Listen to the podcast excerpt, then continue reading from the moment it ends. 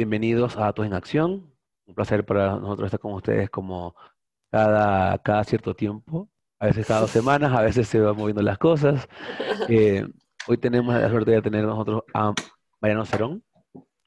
Eh, vamos a estar hablando de cosas muy interesantes que él está haciendo con respecto del mundo de, de las finanzas, la ciencia de datos, el, el cálculo de riesgos. Eh, y bueno, hoy nos acompaña desde España, ¿cierto, Mariano? Eh, no, estoy en Inglaterra, en Londres. Ah, en Inglaterra, Londres, perfecto. Sí, sí, ok, sí. y bueno, eh, gracias por estar con nosotros este día de hoy y también está con nosotros, como siempre, Cinia, que nos acompaña eh, desde Francia. Sí, hola a todos. Buenas todos. tardes para ellos, buenas noches para Mariano y para mí. Así es, sí, sí, muchísimas gracias por tenerme aquí. Excelente. Perfecto, pues entonces iniciamos, Mariano. Eh, nos gusta iniciar siempre como con una, con una pregunta sobre tu trayectoria profesional. ¿Quién eres? Como para saber eh, desde qué punto de vista entras al mundo de los datos, que nos platiques un poco qué es lo que has hecho hasta ahorita y en dónde estás ahora exactamente. Sí, muy bien. Pues, eh, pues soy mexicano y estudié la licenciatura en la Universidad Nacional. Esto fue en el año 2000, 2000 del 2000 a 2004, 2000, 2005 más o menos. E hice la licenciatura en matemáticas. Y, Matemáticas teóricas es en, en- eh, en la sí, pues bueno, lo que yo entré es a la carrera de matemáticas, que de hecho una de las razones por las cuales la, la elegí es porque te da mucha libertad para escoger las materias que uno quiera. Me acuerdo, me acuerdo muy bien cuando estaba decidiendo qué estudiar, estaba entre física y matemáticas. Y creo que me incliné en su momento por matemáticas simplemente porque creo que era, cuando menos en el, en el programa que tenían entonces, a partir del segundo año prácticamente todas tus materias eran optativas. Entonces tenías los primeros dos años de materias que todo el mundo tenía que cursar, fueras prácticamente actuario, físico o matemático, era prácticamente lo mismo, con algunas diferencias. Pero a partir del tercer y cuarto año, cuando menos matemáticas tenía prácticamente todo era optativas y tú decidías qué hacer. Y ah, pude haber tomado la decisión de hacer o de tomar muchas materias de matemáticas aplicadas o inclusive algunas de física, que en su momento tenía mucho interés, pero me incliné por, pues, así suceden las cosas, uno muchas veces no se da ni cuenta cómo terminan lo que termina, pero me incliné por eh, materias mucho más puras. Entonces me, estaba muy interesado en cosas de álgebra, en, en topología, en geometría, pero todo desde un punto de vista muy, muy puro. Y en parte tuve la fortuna de que en la Facultad de Ciencias de la Universidad Nacional tuve muchos profesores eh, a los cuales conocí en los primeros años que estaban también metidos en esas áreas y yo creo que en parte por eso fue que terminé ahí. Y también amigos, ya sabes, que, te vas, que vas haciendo en los primeros años y todos terminan cursando los mismos, eh, las mismas materias y demás. Entonces, en, la licenciatura eh, me especialicé en cosas muy puras. Luego hubo un par de años que, un par de años terminando la licenciatura que empecé a dar clases. Entonces estuve dando clases en la, en la Facultad de Ciencias como un par de años. Al mismo tiempo comencé la licenciatura en el Instituto de Matemáticas La eh, maestría, ¿no? la maestría, perdón, en, el, en el Instituto de Matemáticas. Y fue antes de que terminara la maestría, en el proceso de hacerla, que mandé solicitudes a distintos lugares y eh, me aceptaron en Inglaterra, en la Universidad de Cambridge, para hacer maestría y doctorado, entonces me vine acá a hacer ambas. Y continué por el mismo camino y terminé haciendo el doctorado en teoría de grupos. Entonces, Mm, totalmente en el ámbito de, de álgebra.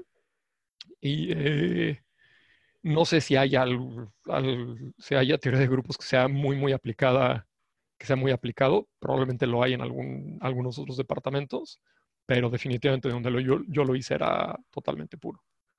Entonces, em, termi- eso, eso fue el, el doctorado. A medida que fue avanzando el doctorado, yo tenía intenciones de ser académico, pero eh, a lo largo de los estudios me di cuenta que, que no era realmente lo mío. El ambiente me gustaba, pero no era algo que me encantara al 100%. Y había muchísimas otras cosas que también llamaban mi atención.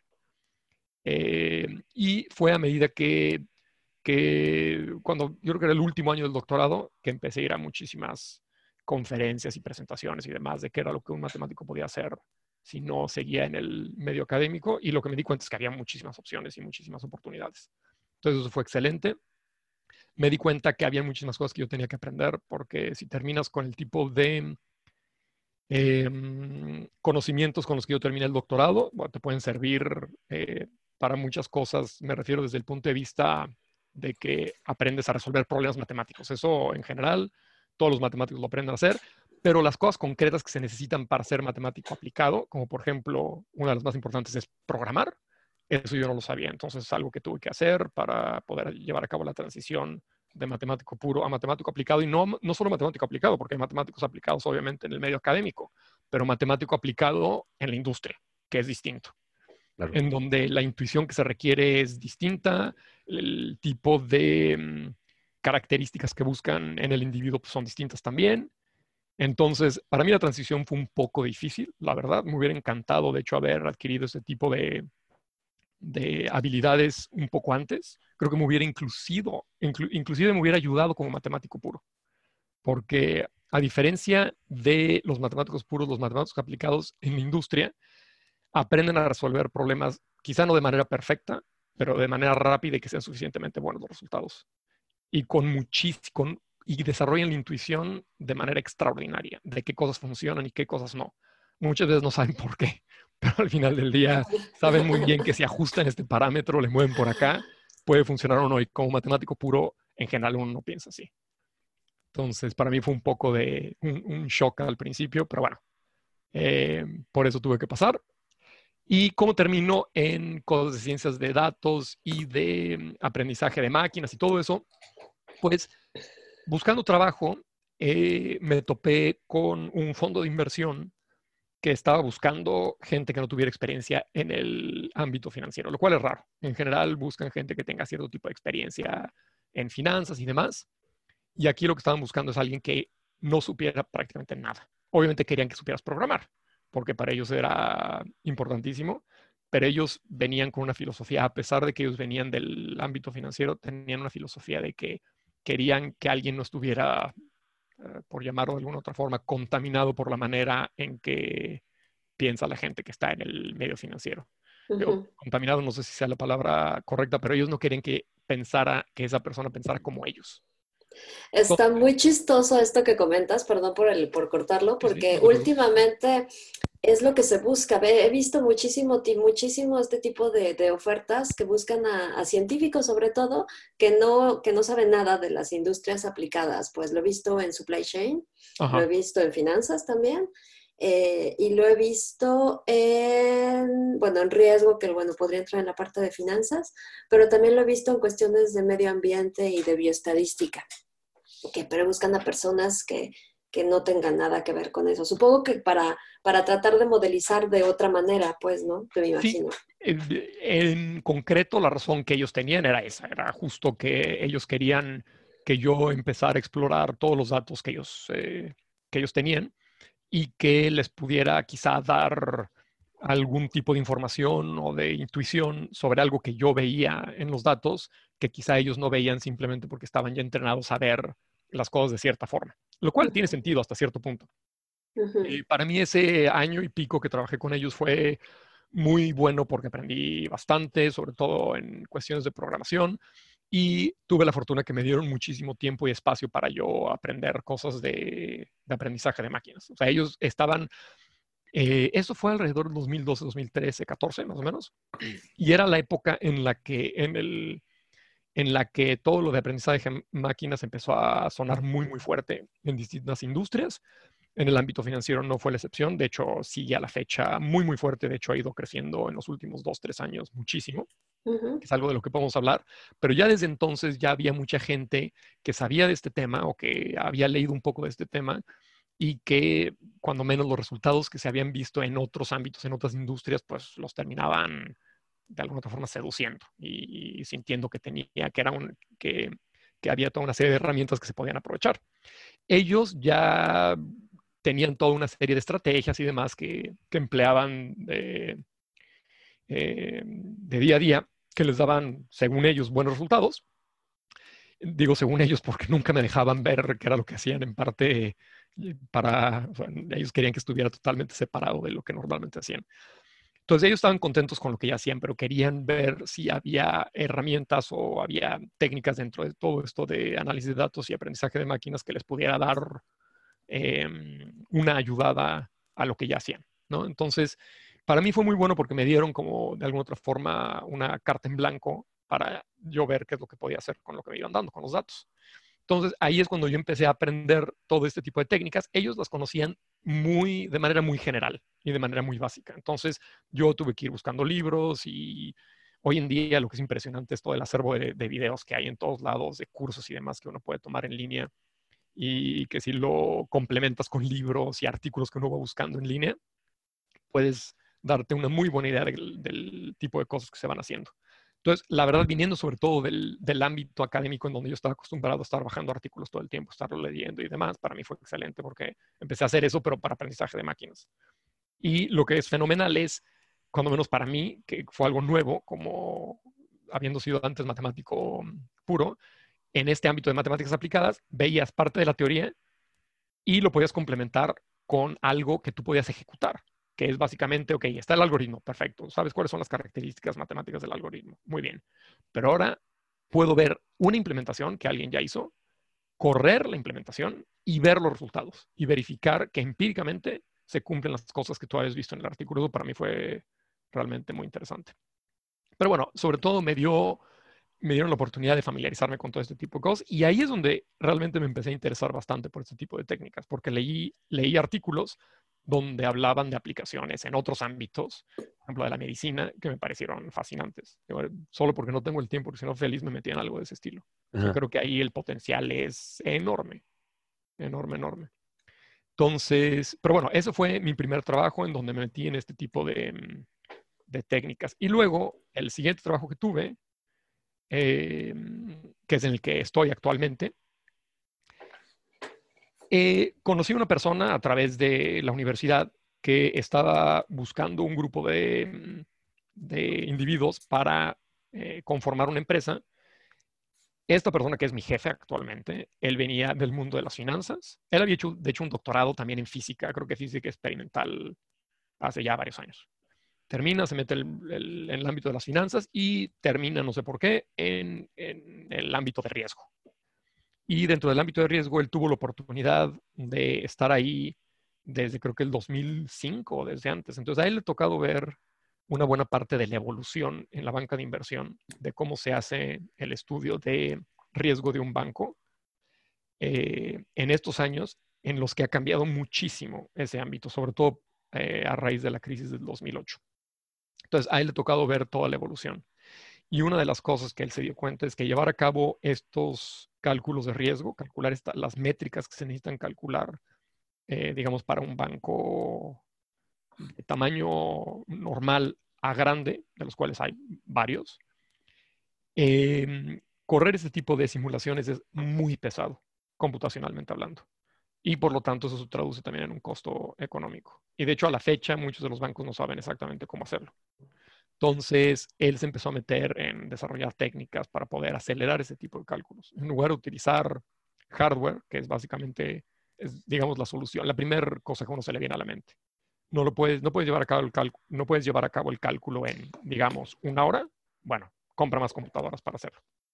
Y entonces en eso terminé, en que en desarrollando algoritmos que reemplazan computadoras para poder acelerar este tipo de cálculos. Cuando te refieres a esto, Mariano, a la parte de reemplazar computadoras, eh, ¿lo son paralelizados los algoritmos o tienen algún tipo de implementación diferente? ¿Cómo, cómo son? Entonces, em, estos algoritmos, muchos de ellos son muy paralelizables, de hecho. Entonces, eh, Jorgen parte por eso al principio, cuando, digamos, en 2006 que se empezaron a llevar a cabo cálculos, estas simulaciones, que son, por cierto, muchas de ellas, no todas, pero muchas son simulaciones de Monte Carlo. Em, empezaron a llevar algunos de estos cálculos. Se podía llevar a cabo en un día, sí, no, no, cómprate unas cuantas más computadoras, digamos unos 100 CPUs, perfecto, ya se puede hacer. El problema fue que a medida que fue pasando el tiempo, eh, la industria se fue dando cuenta que había una necesidad muy grande de hacer cálculos de riesgo que antes no se hacían, o que antes se hacían de manera muy burda, muy básica, y que no eran eh, suficientemente adecuados eh, para las necesidades de hoy en día. Y sobre todo lo que, lo que empezó a ver es una presión por parte de reguladores de introducir nuevas, em, restricciones de qué podías hacer y qué no podías hacer a la hora de calcular riesgo, obligó al final del día a muchas de estas instituciones a tener que calcularlos, porque si fuera por ellos, yo creo que muchos no calcularían todo lo que tendrían que calcular, porque es, para ellos es un peso, peso muy fuerte. Eh, y después del 2008, ahí es cuando yo creo que vino toda una cascada de, regulación, de regulación eh, ante la cual los bancos no pudieron decir prácticamente nada. No les quedó más que aceptarla. Eh, siempre se puede negociar, pero la negociación hasta ahora ha sido de aplazarla un par de años, pero tarde o temprano entra la, la regulación. Y el, el problema es que con todos los cálculos que se tienen que llevar a cabo hoy en día, son, el tamaño es tal y están de tal intensidad que hay bancos que hoy en día tienen granjas de CPUs de como de 30 mil CPUs, más o menos, he visto, o hasta más, que están día y noche llevando a cabo cálculos y muchos de los cálculos que tienen que llevar a cabo no los pueden hacer. Oye, ¿y qué tipo de datos meten en estas simulaciones? Entonces, sí, ándale, explícanos bien, bien. al final del día, lo que ellos tratan de hacer es, tienen, ellos tienen, o sea, un, eh, eh, estoy hablando para empezar de banca de inversión nada más. Ok. Entonces, no sé qué tanto la gente esté familiarizada con, el tema, pero rápidamente les puedo describir. Un, banco, un banco de inversión se dedica a vender eh, productos, instrumentos financieros, que básicamente son como seguros, pero se los venden a empresas muy grandes. Si una empresa se dedica a construir, vender coches, ellos no quieren estar lidiando con el riesgo del cambio del cambio de divisas de dólares a euros, por ejemplo, lo cual puede representar un problema para, su negocio. Entonces ellos van, le piden a un banco, cúbreme, eh, protégeme del cambio, te pago X cantidad por hacerlo y me olvido del problema. Y el banco asume el riesgo. Entonces ellos son como, de alguna otra forma, como aseguradores. Entonces, lo que un banco tiene, tiene que asegurarse es de que vendan ese tipo de productos de tal forma que uno se cancelen con otros para estar bien protegidos. Porque si tú asumes un riesgo que si va en tu contra ah, hace que pierdas muchísimo dinero, pues no tiene sentido. Entonces, básicamente lo que ellos tienen que hacer es eh, planear bien cómo los venden y cómo los diseñan todos estos productos financieros para estar bien cubiertos, básicamente. Entonces, lo que ellos quieren ver es tiene toda una colección de posiciones, que son todos sus, instrumentos financieros que han vendido. Y toda esa colección de instrumentos financieros, que le llaman la cartera, tiene un valor el día de hoy. Al día siguiente, dependiendo de cómo se muevan ciertos factores de mercado, como pueden ser tasas de interés, eh, valores de volatilidad en el mercado, eh, el tipo de cambio de divisas, etcétera, etcétera, eso puede hacer que la posición cambie de valor. Y entonces, una de las cosas que ellos tienen que prever es qué tan drástico puede ser ese cambio, a favor o en contra. Y para eso, normalmente lo que hacen es simular a futuro qué es lo que podría pasar con su cartera actual. Entonces, ¿qué es lo que hacen? Y aquí es donde vienen los datos. Tienes una cartera que tiene un valor económico. ¿Qué es lo que afecta el valor económico de esta cartera? Toda una cantidad de lo que ellos llaman factores de riesgo que son, eh, por lo general, son cosas que uno puede ver en el mercado que se venden, que se compran, etcétera, etcétera. Pero hay cientos de miles de factores de riesgo en el mercado que están todo el tiempo cambiando de, precio. Entonces, el valor de su cartera está sujeto o está o depende de cómo se muevan estos factores de riesgo. Entonces, ellos lo que tienen que hacer es hacer una simulación a futuro de estos factores de riesgo tienen modelos matemáticos que se han ido desarrollando desde hace varias décadas que te permiten simular a futuro cómo se pueden, eh, cómo se difunden en el tiempo estos factores de riesgo. Mariana, disculpa, ¿nos podrías hablar un poquito de qué tipo de modelos son estos?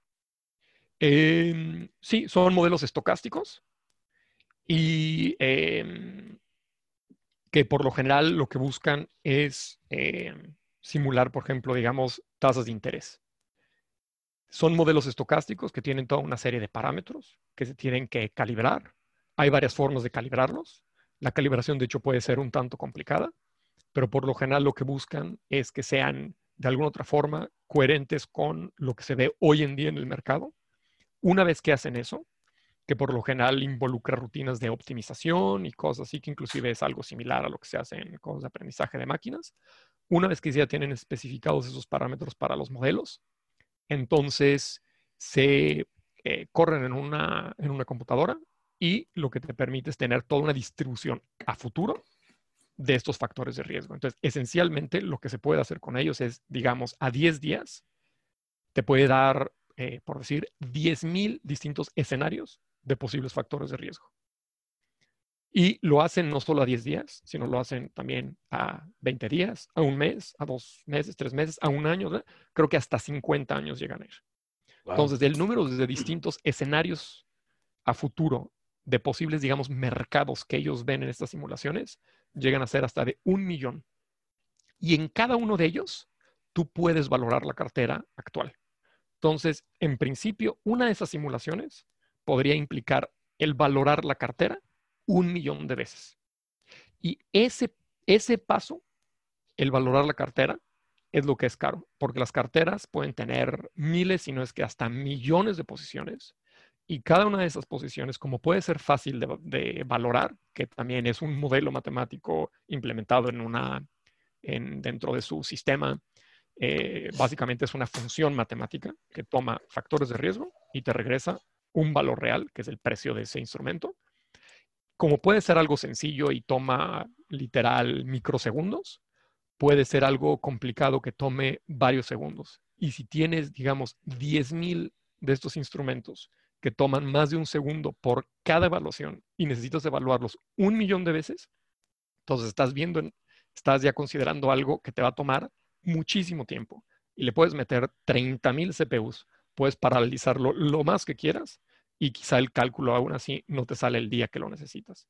Eso es parte del problema. Ellos no tienen tres meses para hacer este cálculo muchos de los cálculos que tienen que hacer los tienen que hacer cada día. Entonces, ahí es entre, digamos, el 2006 que se empezaron a hacer este tipo de simulaciones. Desde antes se empezaban a hacer, pero muchos bancos empezaron a adoptar las primeras, los primeros cálculos de este tipo eh, con este tipo de simulaciones que ya eran un poco más pesada, pesadas, más o menos por el 2005-2006.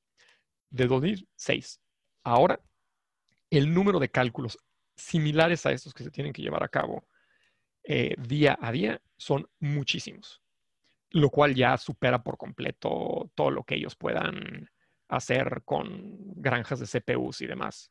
Más aún si consideramos que su negocio no es manejar granjas de CPUs. Ellos no quieren estar preocupándose por estar pagando todas las cuentas de electricidad, de aire acondicionado, eso sería, se traduciría en electricidad, pero estar cambiando los CPUs cada dos, tres años, etcétera, etcétera, etcétera. Oye, ¿y qué tecnologías utiliza el banco promedio, por ejemplo, para este tipo de simulaciones? Eh, varía un poco. Entonces, eh, con el desarrollo de, o desde que se volvieron populares las GPUs, que por lo general eh, funcionan muy bien para procesar imágenes y demás, y que te permiten paralizar o más bien procesos que se pueden paralizar y que además tienen otro tipo de características, se pueden pasar por una GPU, que es una especie de procesador, y en muchos casos eso acelera el cálculo muchísimo.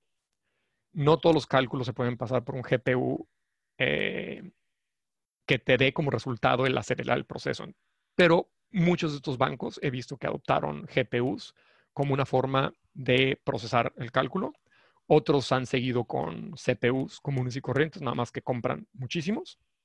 Eh, eso es en lo que se refiere al hardware. Pero obviamente en los últimos años eh, muchos empezaron a dar cuenta, bueno, quizá no es una cuestión de hardware, sobre todo si la regulación se va a poner cada vez más exigente. Quizá lo que debemos de empezar a considerar son algoritmos que nos permitan acelerar todos estos procesos. En particular, el simular los factores de riesgo con estos modelos estocásticos que les había mencionado es algo que se puede hacer dentro de todo eh, más o menos fácil. O sea, requiere de muchísimos pasos y muchas veces el mandar la información de un lado a otro es pesadísimo y lo que tú quieras, pero es algo más o menos manejable. Hasta la impresión que tengo es que el punto que más les cuesta es ser, una vez que tienes todos estos factores de riesgo de mercado simulados a futuro, es valorar la cartera en cada uno de esos pasos. Sobre todo porque muchos de esos instrumentos, eh, valorarlos eh, toma bastante tiempo. Estoy hablando de varios segundos, pero cuando tienes tantos, eso eh, te da al final del día un tiempo de cálculo enorme. El problema es que estos modelos que ellos tienen o que han tenido desde, ya, desde hace mucho tiempo para valorar estos instrumentos son modelos que muchas veces desarrollaron dentro de la empresa, que tuvieron que ser aprobados internamente y también externamente por un regulador. Cambiarlos es todo un lío. Eh, no solo un lío porque tienes que ver eh, qué tiene sentido y qué no desde el punto de vista técnico, pero también porque todo el proceso de que te aprueben nuevos modelos pueden tardar hasta años. Y obviamente a ellos no les, eh, no les gusta estar involucrado en proyectos tan largos que no saben si al final del día les va a dar el resultado que, el, que quieren.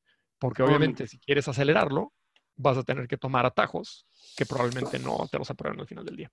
Oye, con, con respecto a esto, fíjate, yo estoy trabajando en algunos bancos aquí en México y también en Perú y Chile. Eh, y algo que es común en este tipo de banco es que hay como un equipo que es el de validación, que se encarga de, antes de que vaya al regulador, se, se, chequee todo para poder que todo esté bien, ¿no? Y como tú comentas, es un problema la parte de la regulación en el aspecto de la innovación, ¿no? Porque comúnmente eh, se, se, necesita que se aprueben todos estos cambios antes de poder lanzarlos a producción y debe entenderlo todo.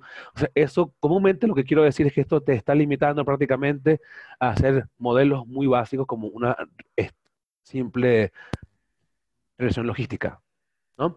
Entonces, ahora, ¿cómo ha sido tu experiencia con respecto a esto en bancos ya fuera de estos países como que latinoamericanos? ¿Es, ¿Aún se mantiene también ese tipo de regulaciones tan estrictas para modelos simples o se ha podido avanzar con algo más complejo y tal vez con mejor este, efectividad?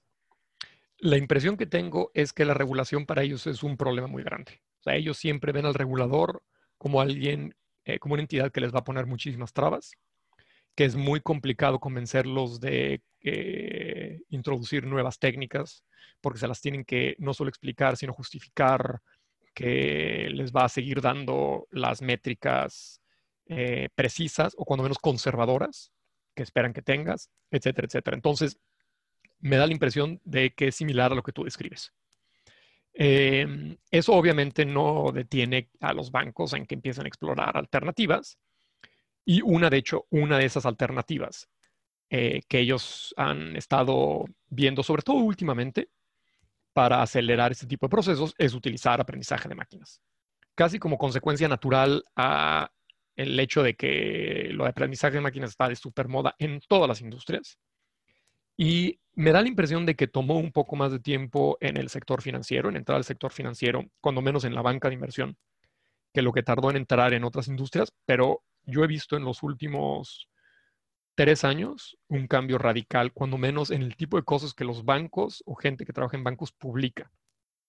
Una cosa que para mí fue muy interesante es, en general, en muchas industrias eh, o empresas particulares no les gusta compartir la investigación que ellos hacen dentro de casa. De hecho, en, particular, el tipo de empresas en las que yo trabajé al principio, que son fondos de inversión eh, particulares, esos jamás van a hablar de lo que hacen. Es más, muchas veces no les interesa ir a ninguna conferencia ni que sepan quiénes son. Si están afuera del radar, aún mejor para ellos muchas veces. Depende obviamente del tipo de inversión, del fondo de inversión, pero muchos de ellos así son. Y he sabido que muchos de estos fondos han utilizado todo tipo de técnicas desde hace muchos años. Varias de ellas podrían ser de aprendizaje de máquinas y demás, quizá desde hace mucho tiempo. Porque a pesar de lo que mucha gente cree, sobre todo la gente que no está tan metida en el tema, que cree que lo de aprendizaje de máquinas es un... Em, está constituido de una serie de técnicas que se desarrollaron hace muy poco tiempo.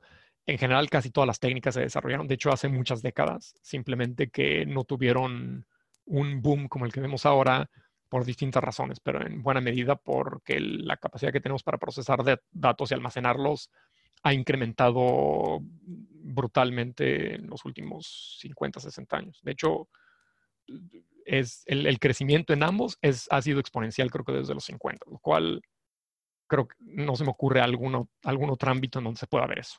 es impresionante y obviamente no puede seguir de aquí en adelante todo el tiempo siendo exponencial porque pues, eso es eh, brutal, ¿no? Pero, pero hasta ahora ha sido. Entonces eso ha permitido que en tan poco tiempo se puedan eh, aprovechar algoritmos que se desarrollaron muchos de ellos en los 50, 60, pero que hoy en día se puedan eh, implementar y utilizar con la efectividad que no se, que no se pudo ver en, ese entonces. Pero bueno, entonces, todas estas técnicas que se empezaron a utilizar en, en, algunas industrias, probablemente en algunos fondos de inversiones lo utilizaban, sobre todo los más matemáticos, pero obviamente no lo iban a compartir. Me da la impresión de que en el ámbito de la banca de inversión, eh, no fue algo que intentaron probar hasta hace muy poco tiempo. En parte porque la mayoría de los bancos que llevan a cabo investigación me da la impresión que son los grandes. Pero los, bancos grandes al mismo tiempo son sumamente ineficientes y son muy lentos em, en términos de si quieren llevar a cabo un proyecto, el tiempo que tardan en organizarlo, en que se apruebe internamente y demás, el tiempo es larguísimo. Esto es prácticamente consecuencia natural del tamaño que estos tienen. O sea, son bancos fundados hace muchísimo tiempo, con una cultura, muchos de ellos, de trabajo de hace muchas décadas. Eh, son, la verdad, me ha tocado ya trabajar con varios de ellos eh, porque nosotros entramos a ofrecer lo que nosotros hacemos. Me, me, recuerdan un poco como si fuera una especie de secretaría de gobierno, en donde la gente con la que me he topado son, muchos de ellos están muy bien preparados, pero realmente a la persona normal que trabaja ahí día a día, lo que le interesa pues, es nada más conservar su trabajo. Ya nadie va a tomar un riesgo por eh, que algo dentro del banco mejore de manera radical, salvo que la orden venga de arriba, lo cual es algo que uno no ve en otro tipo de empresas, sobre todo las más pequeñas y que tienen cierto entusiasmo dentro de la empresa y demás. ¿no? Eso, eso en los bancos no lo ves. Entonces, no me sorprende que a pesar de que ellos se hubieran dado cuenta o que gente dentro de los bancos se hubiera dado cuenta del potencial que estas técnicas tenían para mejorar muchos de sus procesos, que no se hubieran podido eh, organizar proyectos dentro de los bancos para poder ver si, si son eficaces o no. Y es hasta hace como unos tres años que yo empecé a ver en todas las conferencias a las que vamos que la atención ha, cambiado de ciertas técnicas que utilizaban para resolver varios de sus problemas a aprendizaje de máquinas. Y hoy en día aprendizaje de máquinas es lo que está de moda, es en lo que todo el mundo se quiere meter, es en lo que los bancos, dentro del banco creo que te aprueban el presupuesto más fácil si pones aprendizaje de máquinas que si pones otra cosa, aunque no te vaya a servir para lo que tú quieres. Entonces, eh, se ha vuelto como la cosa en la que... La palabra clave. Sí, totalmente la palabra, la palabra clave. Eso y blockchain. Pero, y creo que Brexit, eso para el Reino Unido. y justifica que esto tiene que ver con Brexit, creo que te lo aprueban inmediatamente. Pero bueno, el eh, aprendizaje de máquinas es definitivamente uno de ellos. Y lo han empezado a utilizar para todo lo que se te puede ocurrir. Porque obviamente sus procesos eh, manejan tal cantidad de datos y están eh, implementados en sistemas que tienen tantos años que obviamente son mm, algo ineficientes y siempre pueden encontrar formas de mejorarlos. Entonces, para todo lo que se, por ejemplo, para cosas de detección de anomalías en los datos, de si vienen limpios, sucios y demás, han empezado a utilizar mucho de aprendizaje de máquinas y tengo entendido, cuando menos con los que he hablado que hacen ese tipo de cosas, que lo han logrado implementar con bastante éxito, o sea, que están de hecho bastante contentos con el tipo de resultados que obtienen. En cosas similares a las que yo hago, que es acelerar el proceso de la evaluación de estas carteras dentro de las simulaciones que les comenté, también han empezado a utilizar sobre todo redes neuronales para eh, lo que hacen básicamente es aprender la función que te da el valor de la cartera. Oye, ahí justo en redes neuronales como que me conflictúa el hecho de pensar que se utilizan redes neuronales y que del otro lado hay regulaciones. ¿Cómo se hace para regularizar eh, el resultado o la manera en la que se aplica una red neuronal? Porque al pues final digamos que son como, por, hasta, hasta ahora, si, si no es que eh, ya ha habido como nuevas nuevos artículos que no he leído, pues al final en general como la aplicación son un poco cajas negras, pues, ¿no? Sí. Y es una de las razones por las cuales en finanzas, cuando menos, ha habido cierta reticencia por eh, aprendizaje de máquinas. Solo en la parte de redes neuronales. Mm, en general, yo creo que ellos, ellos sienten que casi todos los algoritmos de, de, aprendizaje de máquinas son cajas negras, sean o no sean.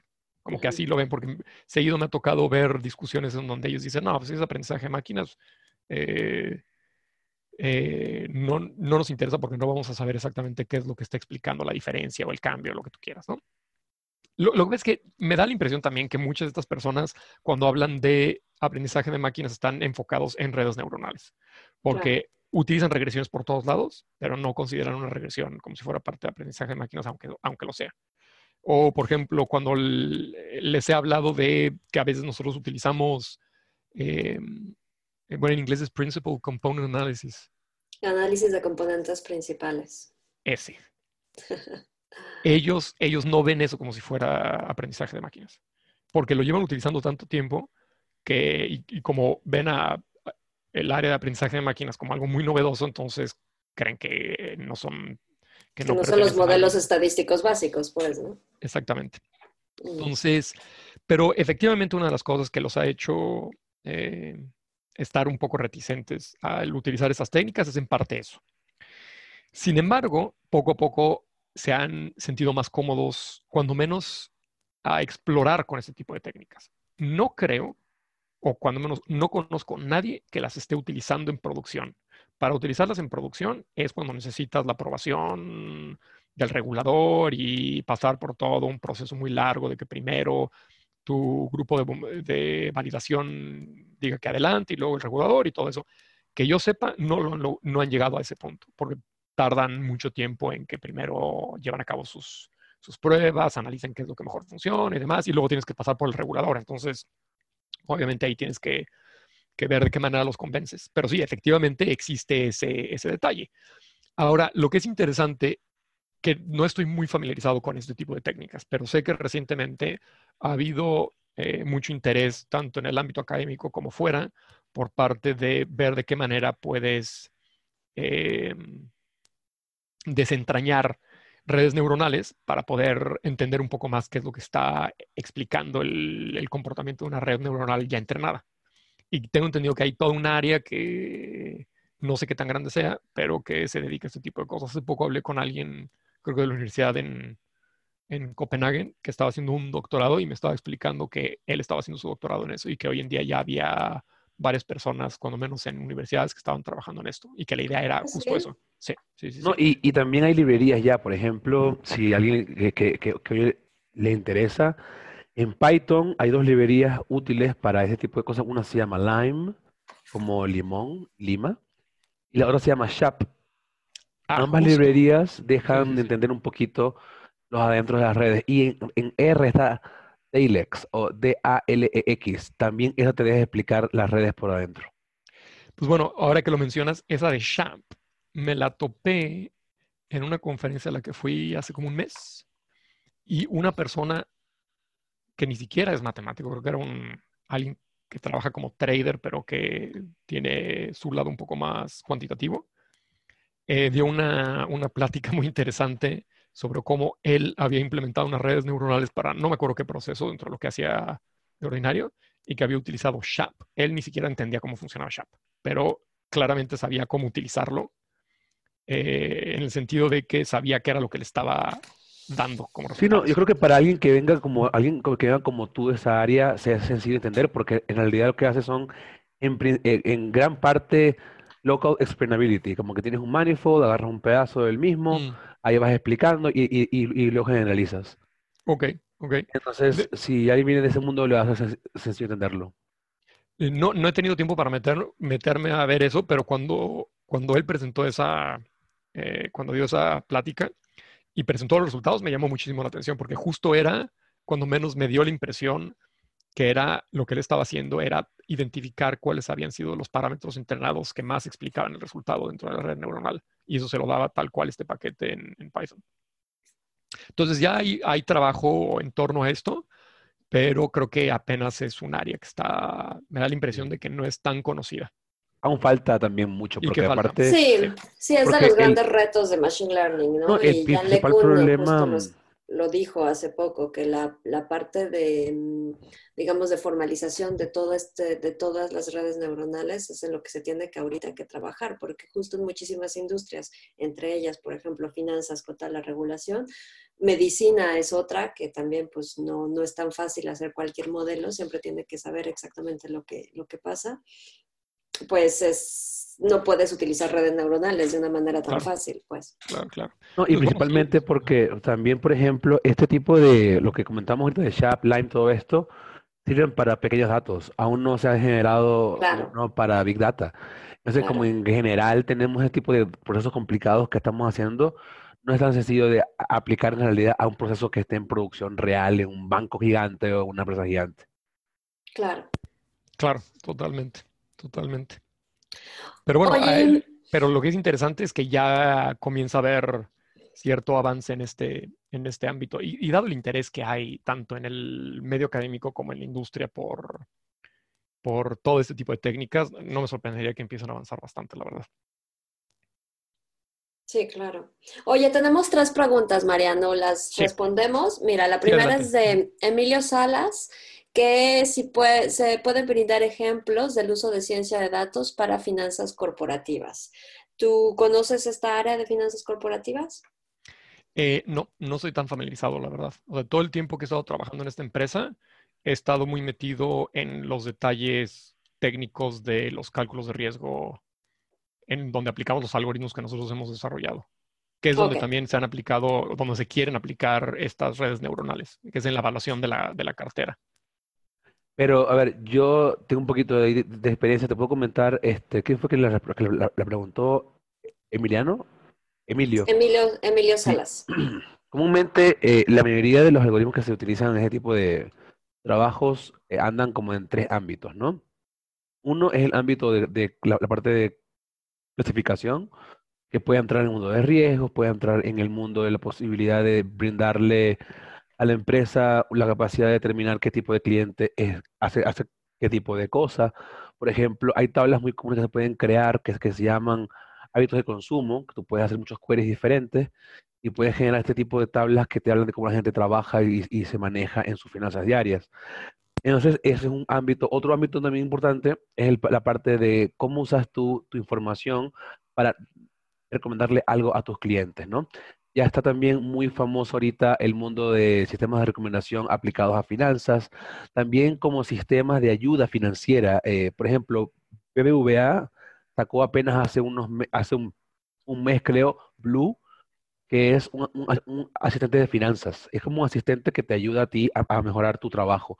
Y hay muchos por allí. Está Betterment, que es también como un bot que te, tú le das acceso a tus finanzas y él te ayuda como que a cómo invertir mejor, si tienes que ahorrar, si vas a poder llegar a fin de mes. O sea, todo ese tipo de cosas muy útiles que tú puedes estar pensando.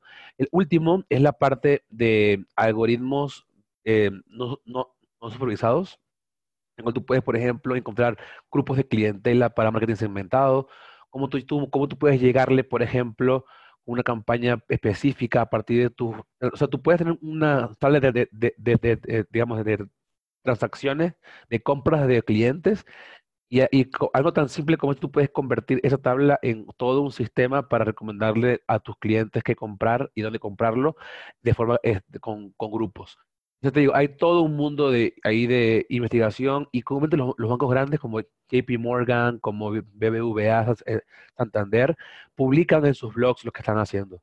Entonces, podrías entrar por ahí en esas páginas y poder ver más. Aparte de las financieras, tanto mexicanas como a nivel internacional, están publicando siempre nuevos artículos y nuevas, eh, todo en sus blogs, ¿no? Este, vas a poder ver lo que están haciendo últimamente esas empresas.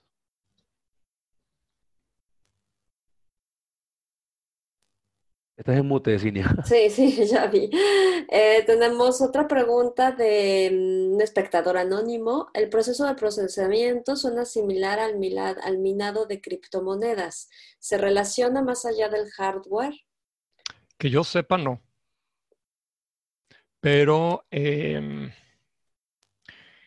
tampoco tengo tampoco conozco los detalles de cómo se eh, minan estas monedas.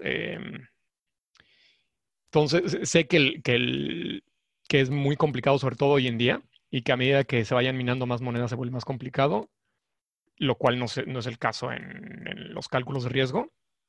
lo único que yo alcanzo a ver como similar es que son costosos ambos, nada más. Ok. ¿Costosos en qué sentido? En términos Computacionalmente. O sea, en el sentido de que uno tiene que llevar, o sea, quieres, necesitas correr un, proceso y de que lo inicias a que termina, tardó X número de segundos en, digamos, un CPU. Eh, lo puedes paralizar. Eh, al máximo sería, bueno, dividirlo entre el número de CPUs que le, que le puedas poner y alcanzas o no alcanzas a correr en el tiempo que lo quieres correr. O sea, cuando menos así es como ellos lo ven, los bancos ven sus cálculos de, riesgo. Ok. Eh, otra pregunta de Marcelo Ramírez. ¿Por qué eh, primero eh, dijiste, Mariano, que para que acepten un proyecto sí es con Machine Learning si lo aprueban, pero ahora dijiste que no es muy atractivo? Mm. Em, hoy en día, quizá entonces, quizá los confundí. Hace unos años, todavía no estaban dispuestos a meterse en Machine Learning fácilmente, en parte porque a mí me da la impresión de que la, banca de inversión es una industria que se mueve lenta, en el sentido que no siempre adoptan los, em, las nuevas técnicas de manera inmediata. Tardan un poco de tiempo, en parte porque internamente para que te prueben un proyecto de investigación si no es algo con lo que ya están acostumbrados, puede tardar o puede pasar un, poco de tiempo. Y no a cualquier persona que se le ocurra investigar X o Y le van a permitir hacer eso. Tiene que haber un grupo que esté interesado en hacerlo. Y además, casi todos los grupos que yo me he topado dentro de los bancos siempre están resolviendo los problemas que tenían que haber resuelto hace seis meses. O sea, siempre tal cual van atrasados y tienen mil cosas por hacer y demás. Entonces, no es como que, no, no es como que se puedan dedicar nada más a estar investigando cosas. Ellos tardaron un poco de tiempo en meterse y emocionarse con las técnicas de Machine Learning, pero yo creo que hubo un momento que dentro de alguno de los bancos, alguien con algo de poder dijo hay que intentarlo y empezaron a dar buenos resultados y eso poco a poco permite que los demás se puedan meter, se involucrar en este tipo de cosas. Cuando van y presentan en conferencias ese tipo de proyectos, pues algunos otros bancos también se empiezan a emocionar. Ahora, también a ellos les sirve mucho el decir que son empresas eh, que desarrollan tecnología. O sea, eso también les gusta muchísimo por la imagen. Entonces, todo aquello que ellos pueden asociar como avance tecnológico, ellos lo van a utilizar para promocionarse. Entonces, todo lo que se llame blockchain, machine learning cosas de ese estilo que hoy en día están de moda, ellos van a tratar de aprovechar y sacar un poco de, de juego en torno a ello. Tardan un poco de tiempo porque tardan en todo para hacer cosas, pero tarde o temprano se meten. Y una vez que se meten, entonces, de hecho, cambiar la dirección de investigación es inclusive complicado. Entonces, mi impresión es que hace unos años no estaban metidos, que les costaba un poco de trabajo por distintas razones el involucrarse. En parte era el pretexto de lo de, Black, de que son cajas negras, etcétera. Hoy en día eh, ya se han ido convenciendo poco a poco de que les pueden dar buenos resultados. Y hoy en día, de hecho, que te aprueben un proyecto de Machine Learning es, más, es mucho más fácil que antes. Estoy viendo algunas preguntas también en el chat. No sé si también podemos este, por ahí tomarlas también. Sí, claro. Eh, la siguiente pregunta es si has visto alguna aplicación para ah, Financial Planning and Analysis, eh, hacer forecasts basados en los actuales. Gracias. Sí, sí, sí, lo utilizan muchísimo para eso. Digo, en general, em, fondos de inversión, ellos utilizan muchísimo este tipo de cosas y utilizan todo tipo, de, todo tipo de técnicas que te, que te puedas imaginar para tratar de hacer algún tipo de predicción de cuál puede ser el valor de X o Y instrumento hoy, mañana o en unos minutos, tal cual. Y los bancos también utilizan este tipo de cosas porque los bancos también tienen áreas que se dedican a, tomar posiciones que tienen cierto tipo de riesgo, similar a lo que los fondos de inversión hacen. Entonces, sí, sí, sí, muchísimo. Eso es algo que hacen todo el tiempo. No es dentro de lo que yo estoy trabajando día a día, pero sí he visto que, que utilizan este tipo de técnicas para ese tipo de cosas. Ok. Hoy tenemos muchas preguntas esta vez. La siguiente, si podrías recomendar material o recursos útiles como para introducirse un poco más en el tema. No sé a qué, a qué tema te refieres, Brian, si al tema de finanzas o al tema de aprendizaje de máquinas. eh, pero tal vez que nos puedas dar una recomendación de aprendizaje de máquinas para finanzas. Podría estar mal. para finanzas, ah, muy interesante. Ve, yo, que yo sepa, no hay un texto introductorio para eso. Si, alguien es nuevo a aprendizaje de máquinas en general, yo les recomendaría em, unos videos que yo me topé en su momento en YouTube y que me parecen excelentes, sobre todo ahora que ya he visto muchísimos cursos por aquí, por allá, libros, etcétera, etcétera. A la fecha siento que esos videos son excelentes. Los puedes encontrar en YouTube, los da un profesor que se llama Nando de Freitas, que creo que trabaja hoy en día en la Universidad de Oxford. Y él ha puesto en su canal de YouTube varios de los cursos de maestría y de, maestría que ha dado en distintas universidades. Entonces son cursos completos, los que él dio, creo, cuando estaba en la Universidad de British Columbia en Canadá, puso uno de maestría de introducción a Machine Learning y tiene uno de introducción a em, Deep Neural Networks que dio en Oxford hace un par de años. Ambos me parecen excelentes. Y ahí da muchísimas referencias a artículos que uno puede leer después, y libros y demás. Y tienes toda una colección también de cursos. Creo que se puede, algunos de ellos tienen que pagar en Coursera y demás y demás. No he visto todos con detalle. Por ahí, por aquí, por allá, gente que se ha metido y que he visto un par de cosas que salen ahí, creo que están bastante bien armados, pero no los conozco con detalle. ¿Cómo era el nombre, disculpe, Mariano? ¿Nando de Freitas? Nando de Freitas. Ok. Gracias. Perfecto, gracias. Él es un investigador muy conocido hoy en día en cosas de Machine Learning y, eh, los, y las clases que tiene ahí en línea están muy, muy bien explicadas y cubre una buena parte de los algoritmos básicos que uno debería de conocer en, en Machine Learning. Perfecto. Ahora, la siguiente pregunta de Alejandro. ¿Qué puedes decir de patrones predictivos con Deep Learning para predecir mercados financieros? Y ahí yo quisiera agregar a esta pregunta, como nada más como paréntesis, el, el Black Swan, el cisne negro. ¿Qué es lo que pasa con esto de si las simulaciones están más hacia, hacia lo que no debe pasar que hacia lo que sí debe pasar? ¿Sabes del libro? ¿Cómo se llama el autor? Sí, Taleb, eh, Nassim Taleb. Ah, Sí, sí, sí. de hecho, lo leí en algún momento que estaba muy interesado, sobre todo cuando estaba haciendo la transición. Fue una de las, de las cosas que rápido me llegaron o que rápido me topé. Es un libro que me parece bastante interesante. Creo que hay cosas, hay cosas del estilo del libro que no me gustaron, pero creo que la idea fundamental me parece, estoy totalmente de acuerdo con él, en el sentido de que eh, muy seguido pasa, sobre todo en el sector financiero, que la gente se olvida de las limitaciones de los modelos y cree que el modelo es la realidad.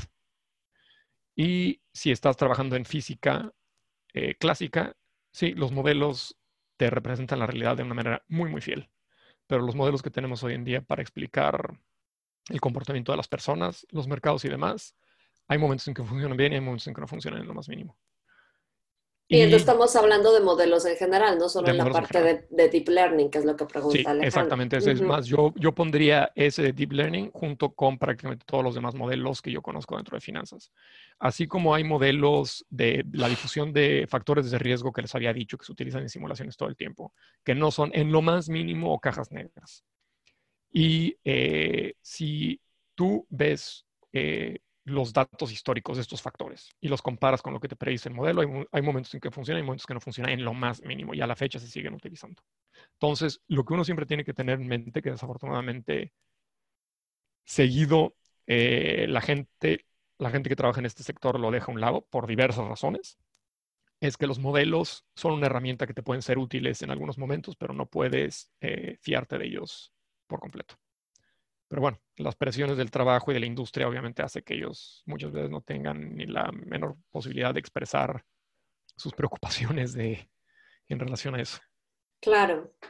Eh, yo creo que dos preguntas más y, ya se nos acaba el tiempo. Está, que está buena de Rafael. Sí, exacto. Eh, ¿cómo, ¿Cómo promoverías un proyecto de implementación de Machine Learning en la banca, considerando que su segmento principal es la banca corporativa?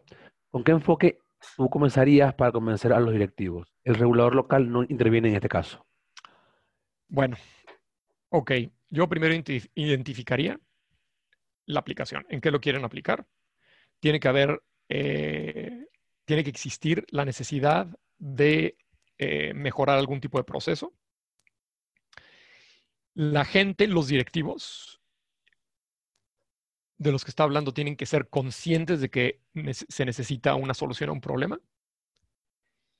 Y quizá utilizar el hecho de que en muchísimos otros bancos ya se empiezan a utilizar este tipo de técnicas, para lo cual se pueden utilizar artículos que se están publicando todo el tiempo por parte de estos mismos eh, bancos. O más bien, no, no son los bancos los que publican estos artículos, son gente que trabaja dentro de los bancos. Eh, pero bueno, uno perfectamente en esos artículos puede ver tal persona trabaja en tal y sabes muy bien que la investigación se llevó a cabo dentro de ese banco y por lo tanto el banco lo está avalando. O sea, no oficialmente, porque inclusive siempre está este disclaimer de todo lo que se presenta aquí es opinión del autor, bla, bla, bla, pero sabes muy bien que dentro de ese banco se está haciendo. Entonces, es lo que yo haría, porque una de las cosas que yo siempre he visto como un problema muy, muy fuerte dentro de los bancos es que los directivos tienen una visión de las cosas y entienden los problemas de una forma. La gente que trabaja, digamos, a ras de piso, que serían normalmente los matemáticos, ven las cosas de manera totalmente distinta e identifican problemas que los directivos no, nunca van a identificar, simplemente porque viven en mundos totalmente distintos. Entonces, que exista una comunicación eficiente entre ellos, por lo general puede ser un problema, sobre todo en los bancos grandes. Los bancos pequeños creo que es distinto. Pero entonces yo creo que tienes que convencerlos utilizando argumentos que ellos van a entender, que ellos sepan identificar si ellos, cuáles son los problemas que ellos, ellos ven, para los cuales necesitan una solución y decirle, estas técnicas te pueden ayudar y no somos, inclusive no somos los primeros que lo estamos utilizando, ya hay otra gente, porque tampoco los bancos no se quieren quedar detrás. Los bancos en experiencia rara vez quieren ser los primeros, pero nunca quieren ser los últimos. Oye, y en ese sentido vale la pena mencionar, por ejemplo, todas las, todas las fintech de... Mm, Totalmente, sí, sí, sí. Mm. la única, el único problema que veo ahí es que ellos ven a los startups en fintech y todo eso como animales distintos no están en su mismo área de competencia. es como decir, ah, tu hermano está haciendo tal, ah, uff, igual lo debería estar haciendo. Por cierto, una persona que vive en tal otro lado está haciendo, dices, mm, igual lo debo de hacer, igual y no. Pero perfectamente puede ser parte del argumento. Es no solo los bancos, sino fintech, es todo el mundo lo está haciendo, nosotros nos estamos quedando atrás. Eso perfectamente puede servir. Ok, perfecto. Y la última, eh, Fabio, creo que tú querías responderla, no sé, la de César. Ah, sí. Eh, según tu experiencia, el salto de los programadores de SQL a Python o R es fuerte, es decir, eh, no quieren aprender estos lenguajes. Yo creo que más la pregunta va con respecto a si este, la gente que está metida en tu mundo también se dedica a la programación, ese tipo de lenguajes como Python y R. Y tú también particularmente, ¿tú qué usas, no? Mm, ah, perdón, perdón, perdón. Eh, yo en particular, ¿qué uso? Yo uso Python prácticamente todo el tiempo y C++. Los algoritmos que nosotros diseñamos son, como ya les había dicho, para acelerar procesos y simulaciones. Entonces, todo tiene que estar implementado a la hora de ponerse en sistemas en un lenguaje rápido. De hecho, nosotros utilizamos C, pero bueno, C++ serviría de igual forma.